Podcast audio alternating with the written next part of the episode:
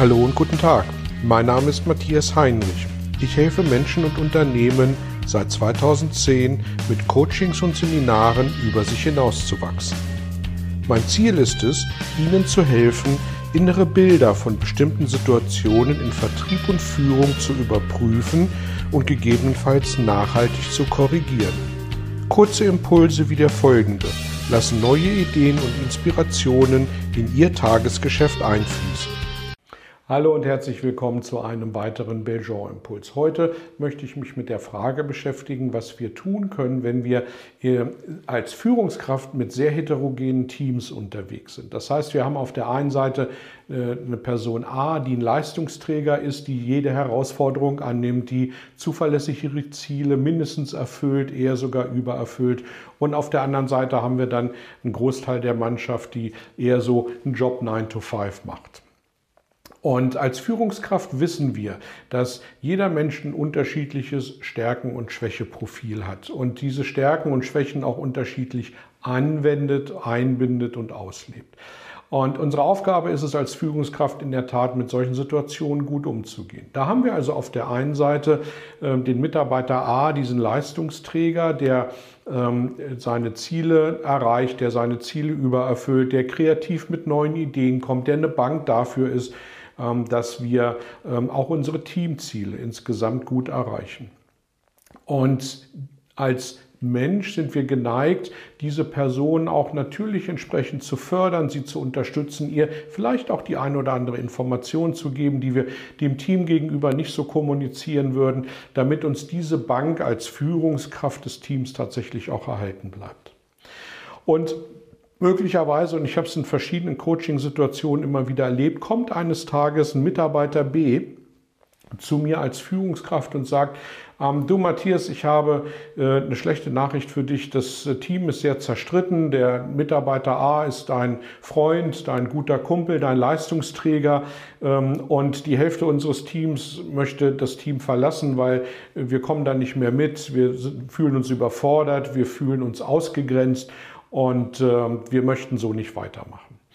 Und dann ist die Frage, was wir als Führungskraft falsch gemacht haben, was wir tun können, um die Situation einzufangen und vielleicht auch ein bisschen, was mein Leistungsträger, der Mitarbeiter A, denn falsch gemacht hat. Nun, Zunächst mal gilt es mit dem Finger auf mich zu zeigen, als Führungskraft. Was habe ich falsch gemacht? Und die Antwort an der Stelle ist sehr eindeutig, der Fehler liegt bei mir, denn ich habe möglicherweise mich auf das Ziel fokussiert.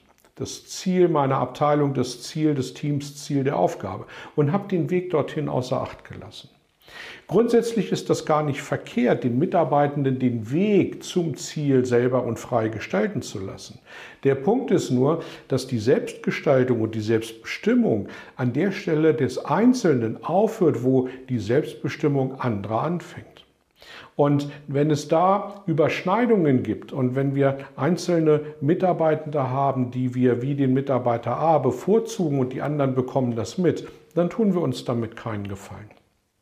Was hat der Leistungsträger Mitarbeiter A falsch gemacht? Nun erstmal gar nichts, weil solange wir Mitarbeitenden keine Grenzen setzen, das ist ein Stück weit wie in der Kindererziehung, werden sie ihre Grenzen selber definieren und äh, möglicherweise dann in die Grenzen anderer Teammitglieder eindringen.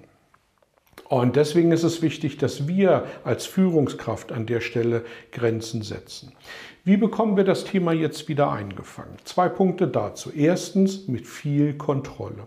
Und zwar Kontrolle nicht im Sinne von, ähm, was hast du falsch gemacht, warum bist du nicht motiviert, was kann ich tun, damit du mehr motiviert wirst, sondern Kontrolle im Sinne von den Weg kontrollieren, dass alle Mitarbeitenden im Team, die gemeinsam diesen Weg gehen, die das Ziel gemeinsam erreichen müssen, ähm, dass die wirklich auch alle im Team mitgezogen werden. Weil dann merken wir sehr schnell, wenn es Menschen gibt, die auf der Strecke bleiben, die nicht den Takt mithalten können, die, ähm, die ein Stück weit hinten dran sind.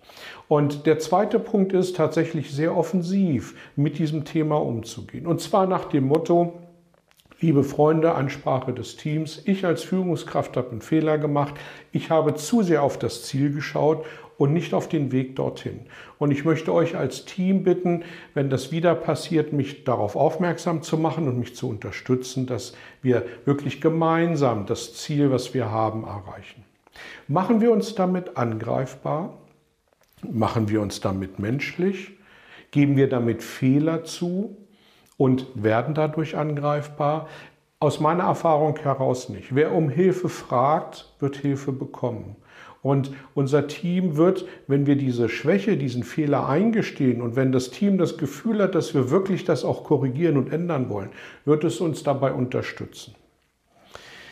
Die Herausforderung wird bei dem Einzelkämpfer liegen, also sprich bei der Person A.